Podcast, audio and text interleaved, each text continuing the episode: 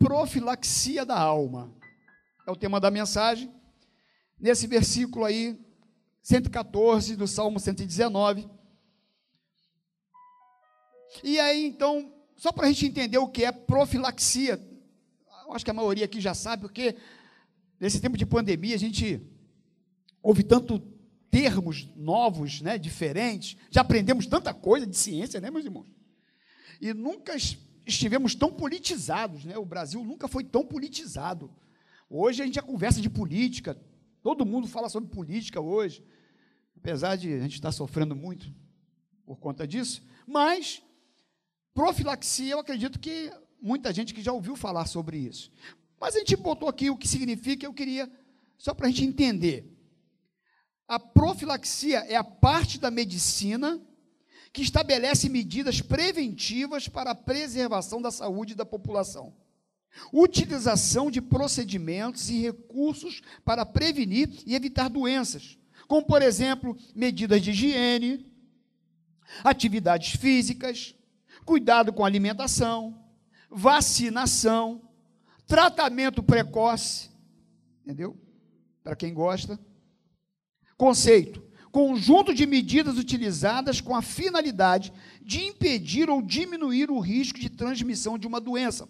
A profilaxia é um conceito muito importante dentro das ciências da saúde, consistindo em uma soma de atividades que visam proteger uma população da ocorrência ou da evolução de um fenômeno que seja desfavorável à saúde desse grupo de indivíduos.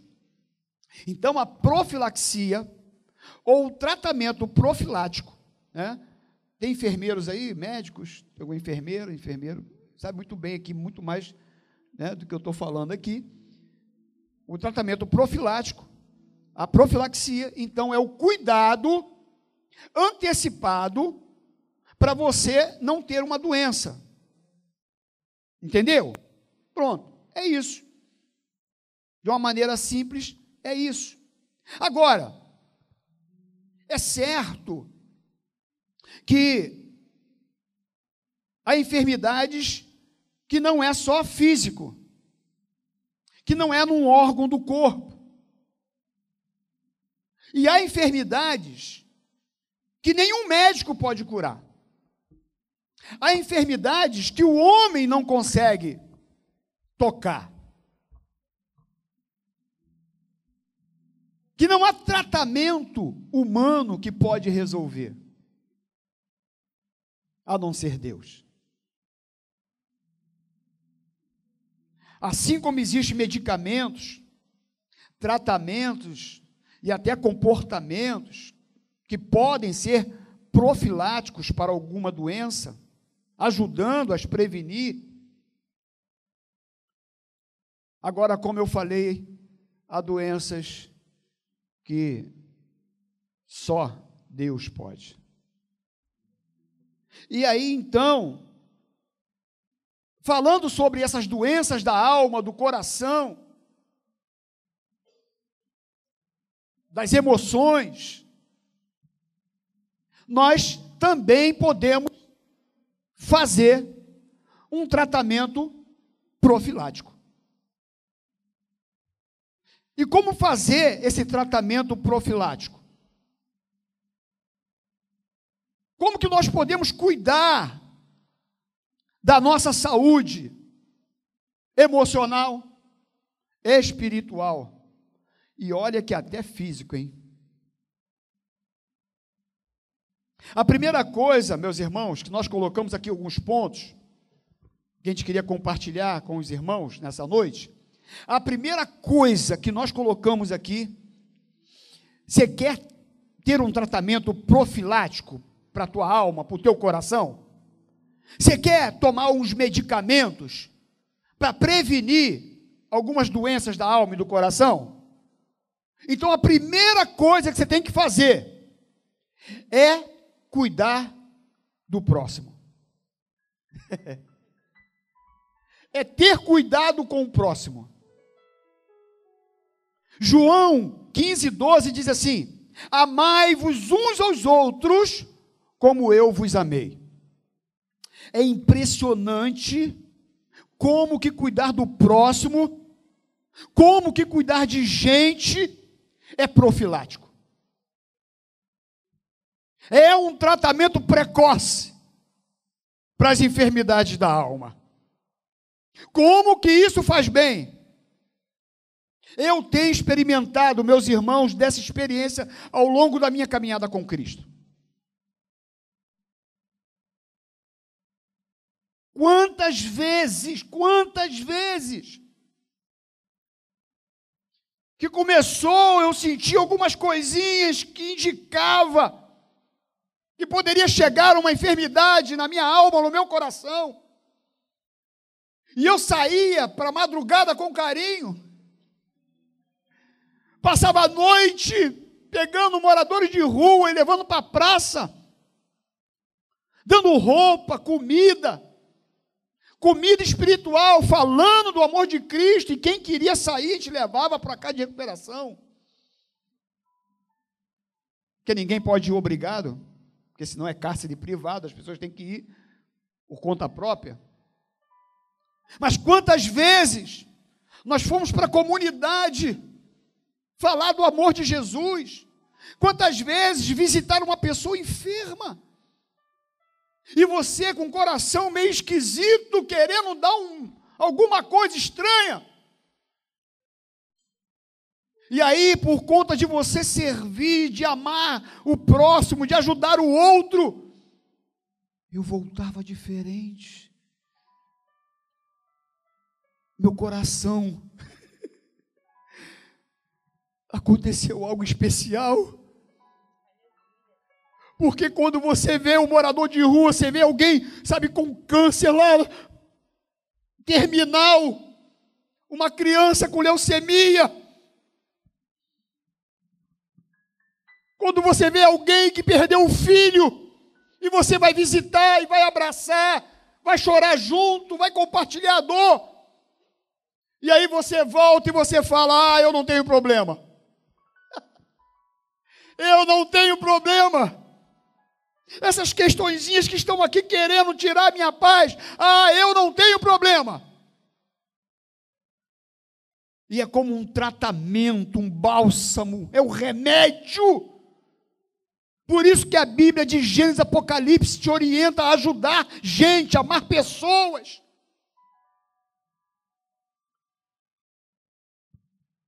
Então, nessa noite, a primeira dica: um tratamento precoce para a tua alma, para o teu coração, para te dar saúde, para não deixar a enfermidade chegar. Cuida de gente, socorre gente, ame pessoas visita em hospital, vai na casa de recuperação, leva comida para quem tem fome. Eu duvido que você vai se sentir muito melhor.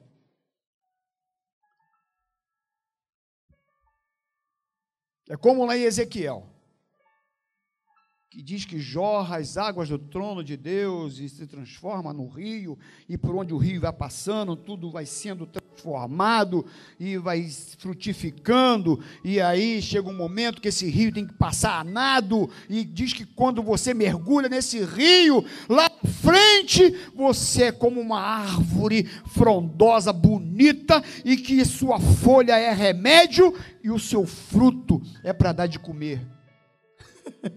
Porque quem mergulha no rio de Deus tem que sentir prazer e alegria em ajudar gente, pessoas, tem que amar pessoas. O egoísmo traz doença para a alma. A segunda coisa, o texto diz assim: Tu és o meu refúgio. A segunda coisa é você entender que Deus, Ele te guarda. Ele é o seu refúgio. Refúgio é lugar para escapar de um perigo. Aquilo que serve de amparo, de proteção. E muitas vezes nos sentimos em perigo, ameaçados pela enfermidade, violência, falta de dinheiro e tantas outras questões. Isso traz enfermidade para a alma. E o salmista aqui nesse texto diz que o Senhor é o nosso refúgio. E como nós falamos, refúgio é onde se foge de um perigo. E às vezes fugimos para o lugar errado. Como numa tempestade, já viu quando vem uma tempestade, tem pessoas que correm para debaixo da árvore. E você sabe muito bem que a árvore é o lugar errado para você se esconder. Porque ali é o lugar de maior incidência, é onde atrai os raios. E muitas vezes nós fazemos isso. Em meio às tempestades da vida, nós corremos para o lugar errado. Buscamos proteção no lugar errado. Mas o que o salmista está falando aqui é que o Senhor é o meu refúgio. E nessa noite você tem que entender isso, sair daqui entendendo, compreendendo que você tem que se refugiar naquele que tem poder para te proteger. É Ele, mais ninguém. Não é o vereador, não é o deputado, não é, não é o, o, o seu João, não é. Não! O seu refúgio é o Senhor. O meu refúgio é o Senhor. Salmista diz no Salmo 46, versículo 1: Deus é o nosso refúgio e fortaleza, socorro bem presente nas tribulações. Salmo 59, 17: A ti, força minha, cantarei louvores, porque Deus é meu alto refúgio, é o Deus da minha misericórdia. Salmo 118, versículo 8 e 9 diz assim: Melhor é buscar refúgio no Senhor do que confiar no homem. Melhor é buscar refúgio no Senhor do que confiar em príncipes. Hum.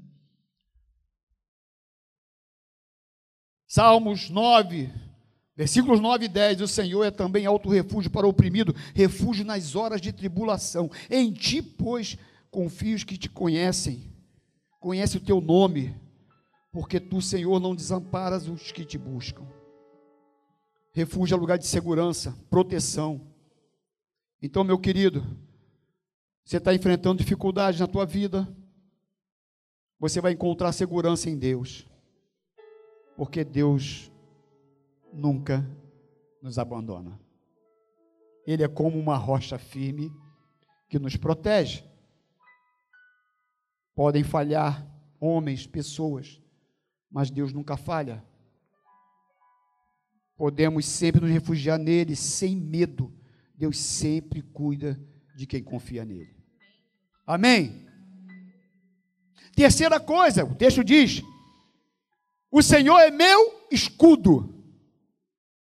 Efésios 6,16. É bom ler a Bíblia, porque a Bíblia respalda o que a gente fala. Efésios 6,16 diz o seguinte: Tomando sobretudo o escudo da fé, com o qual podereis apagar todos os dados inflamados do maligno. Tomando sobretudo o escudo da fé, com o qual podereis apagar todos os dados inflamados do maligno. Então, quando nós falamos de escudo, nós estamos fazendo uma, uma analogia à fé. Porque o escudo protege o quê? O escudo do soldado protege do coração. E é isso que a fé faz. Ela protege o coração da incredulidade, das incertezas, das dúvidas, dos medos, das angústias excessivas. E a palavra usada por Paulo para descrever aqui escudo é tueros, no grego, que é, é como se fosse um escudo do soldado romano. Olha só que interessante, que eu fui também dar uma pesquisada nisso. Olha que coisa legal, olha que bacana. Esse escudo do soldado romano ele cobria todo soldado romano. Você já viu o filme de, de guerra, né? Aqueles filmes romanos. Aqueles soldados usavam aqueles escudos grandes, né? Para proteger. E aí diz aqui que ele cobria todo soldado romano. E aí diz aqui assim: assim poderemos ter fé suficiente para garantir que estejamos completamente cobertos. O escudo do soldado romano era feito de seis camadas de couro, uma em cima da outra. Então, imagina seis camadas de couro, era um escudo muito forte, muito resistente e durável. E nós sabemos que a fé que é entregue para mim e para você, ela também é, de certa forma, uma fé forte, é durável, é resistente. Mas com o tempo, essas seis camadas do, do escudo do soldado romano, que era de couro, elas começavam a ficar ressecadas, elas começavam a ficar duras, e elas começavam a ficar quebradiças, e elas se quebravam. E aí o que, que o soldado tinha que fazer?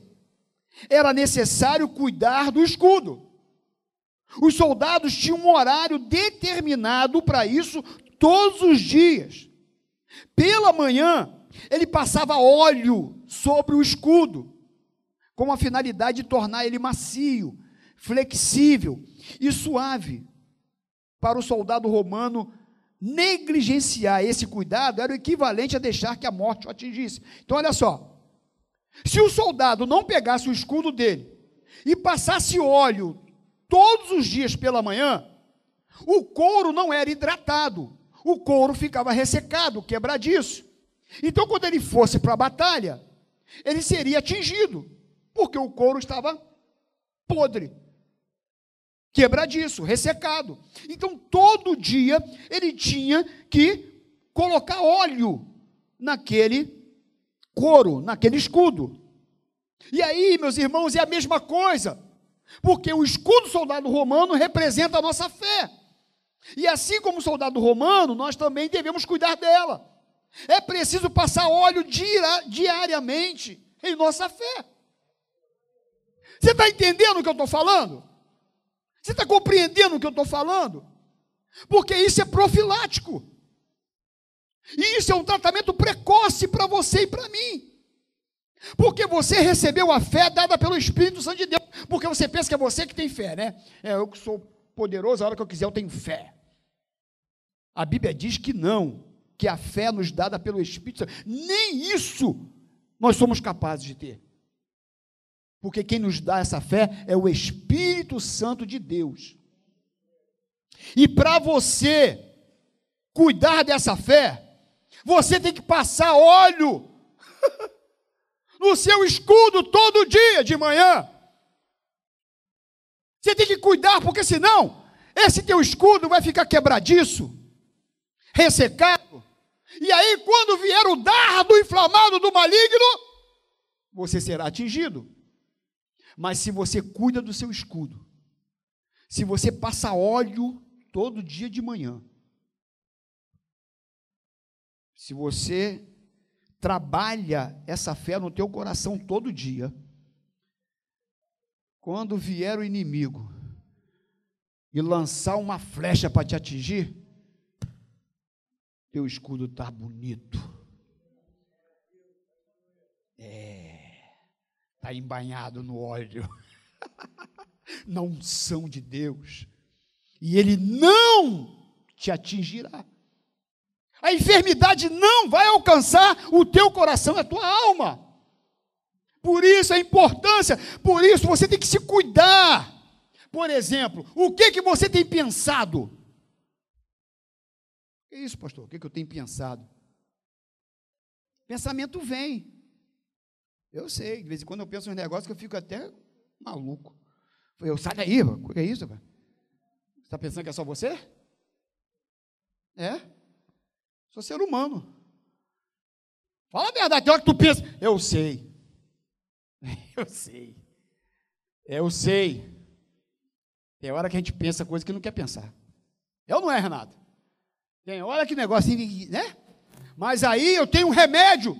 A Bíblia diz em Filipenses 4:8, quanto ao mais, irmãos, tudo que é verdadeiro, tudo que é honesto, tudo que é justo, tudo que é puro, tudo que é amável, tudo que é de boa fama, se há alguma virtude, se há algum louvor nisso, pensai. Ou seja, é certo que muitas vezes eu não posso dominar o pensamento, mas eu posso mudar o pensamento. Quando tentar o meu pensamento me afastar das coisas de Deus, eu vou pensar nas coisas do alto. É, eu vou pensar num versículo, num texto da Bíblia.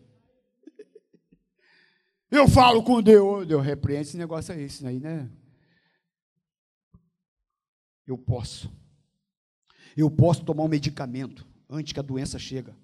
Porque se eu gostar daquilo que eu pensei e começar a achar bom, você sabe o que, que vai acontecer? Você sabe onde vai cair isso? Aqui, ó, no teu coração. E vai te tornar enfermo da alma. Então, meu filho, trabalha isso aqui, porque você pode dominar sua mente. Amém? Você pode dominar ela.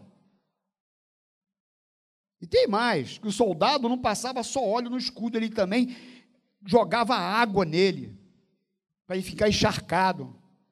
Que aí as flechas do inimigo, quando via com fogo, apagava. É. A água representa a palavra de Deus. Nossos escudos encharcados na palavra têm poder para apagar os dados inflamados do inimigo. Devemos lembrar que na armadura do soldado romano, o escudo ficava ligado ao cinturão, cinturão da verdade, representa a palavra de Deus. A fé está ligada à palavra, meus irmãos. É remédio, é profilático. Oh, oração. Joga óleo nesse negócio aí, nessa fé aí que você tem. Vai, a Bíblia está aí, acessível. Aproveita. A fé está ligada à palavra. Então o escudo do soldado romano recebia aplicações diárias de óleo e água. É oração e Bíblia. É oração e palavra. E isso alimenta a minha fé. Tem hora que eu me ajoelho, meus irmãos, eu estou assim, ó, pequenininho, com a fezinha assim, ruimzinho demais. Oh, Jesus. Aí eu me ajoelho, aí começo, começo, começo, começo. Daqui a pouco eu me levanto assim.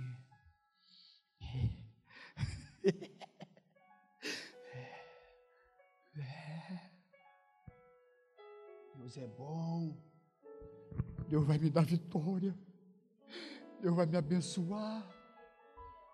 Tem hora que eu estou fraquinha, eu vou lá, aí eu abro no Salmo 119, versículo 114. Tu és o meu refúgio e o meu escudo. e bacana. Você já viu no, nas batalhas? Como é que os soldados faziam com os escudos? Eles faziam uma fileira, os escudos grandes, e eles sobrepõem o escudo com o outro, não é? Vão botando assim, um sobre o outro, fazendo uma parede. E aí eles ficavam todos atrás do escudo e vinham as flechas, plá, plá, e ninguém é atingido, porque está todo mundo enfileirado, um escudo em cima do outro, e todo mundo protegido atrás do escudo, não é? Na batalha, lembra dos filmes? É isso, meus irmãos. Por isso, você tem que estar tá aqui nesse lugar, porque também é tratamento profilático. O meu escudo junto com o teu, junto com o dele, junto com o seu, junto com o dela, junto com o dela, junto com o seu aí, meu irmão. O inimigo não vai nos alcançar. Porque essa máxima é uma verdade que juntos nós somos mais fortes. Nós vamos sobrepor nossos escudos aqui. Quando nós estamos aqui junto orando, cantando, adorando, ouvindo a palavra. Ah, meu irmão. Isso é um tratamento profilático. Eu saio daqui e a doença tenta chegar e não chega. O inimigo tenta e não chega. É tratamento. É é melhor ainda do que ivermectina. é.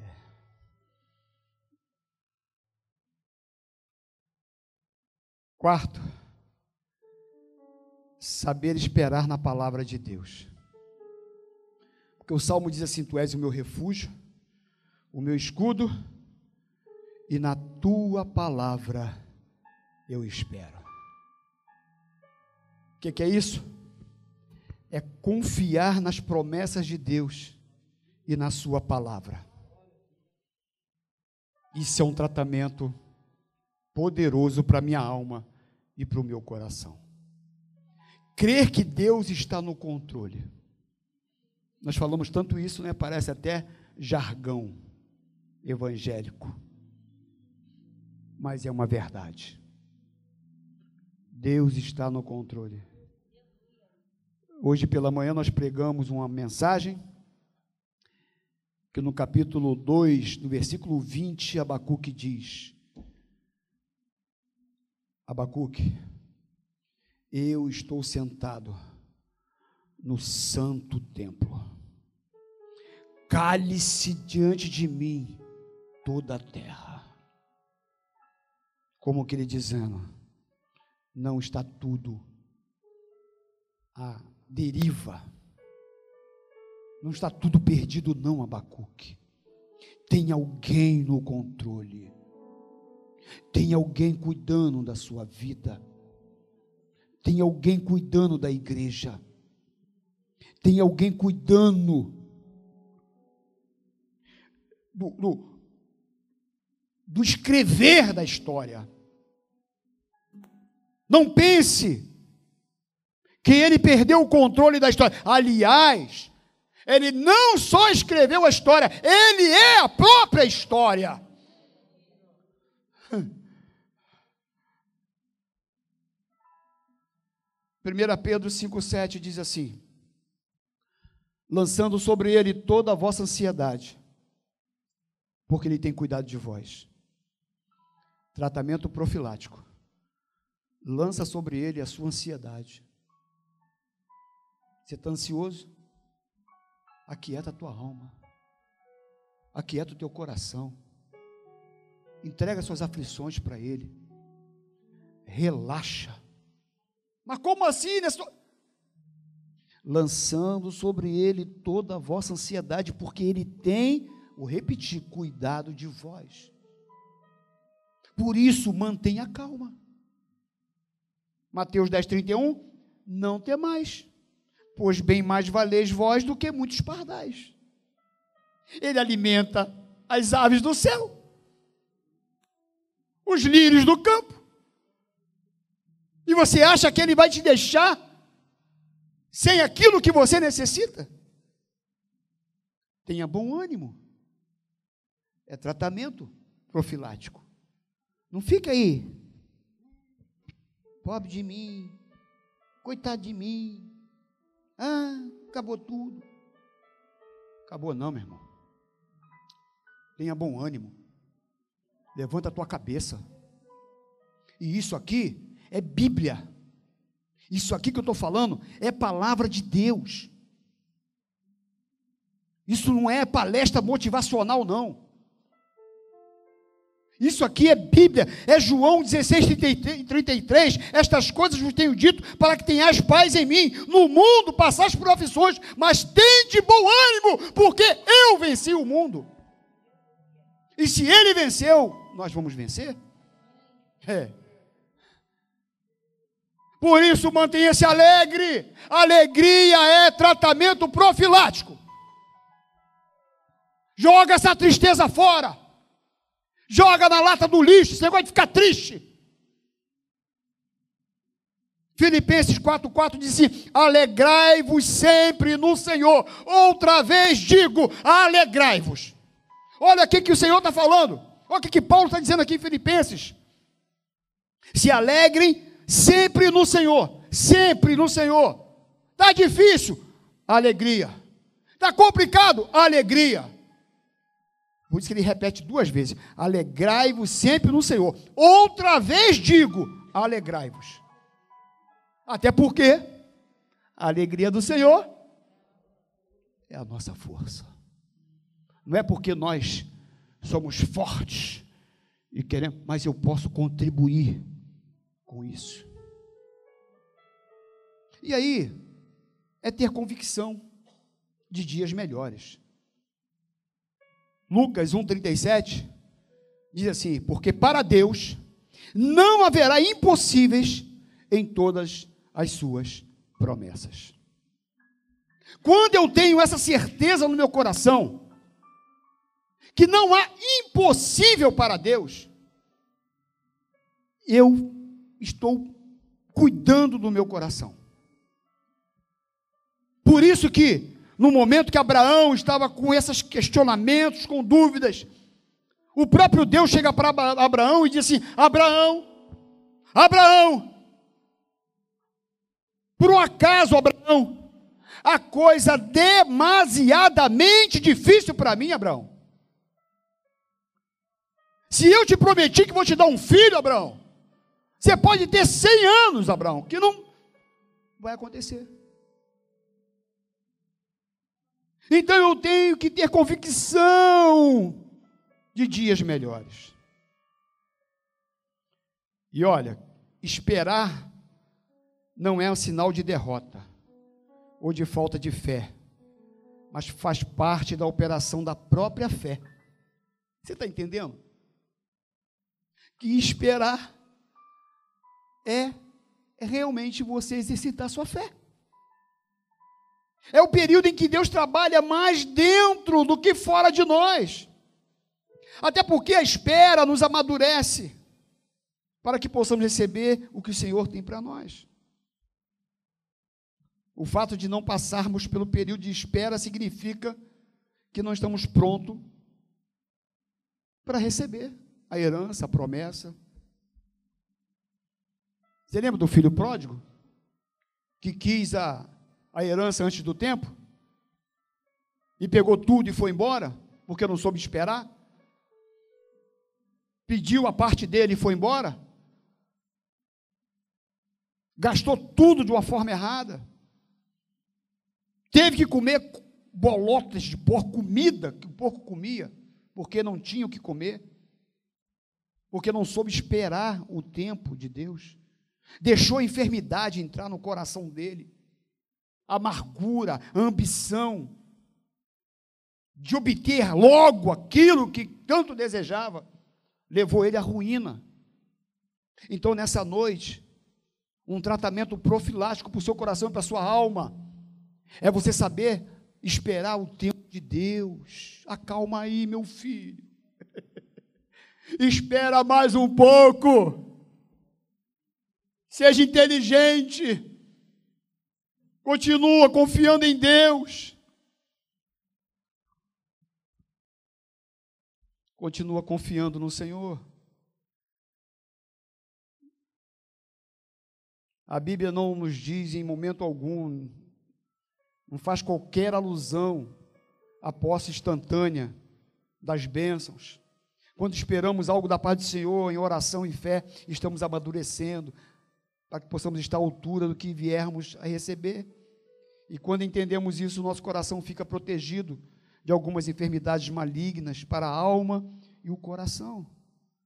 Então, espere no Senhor.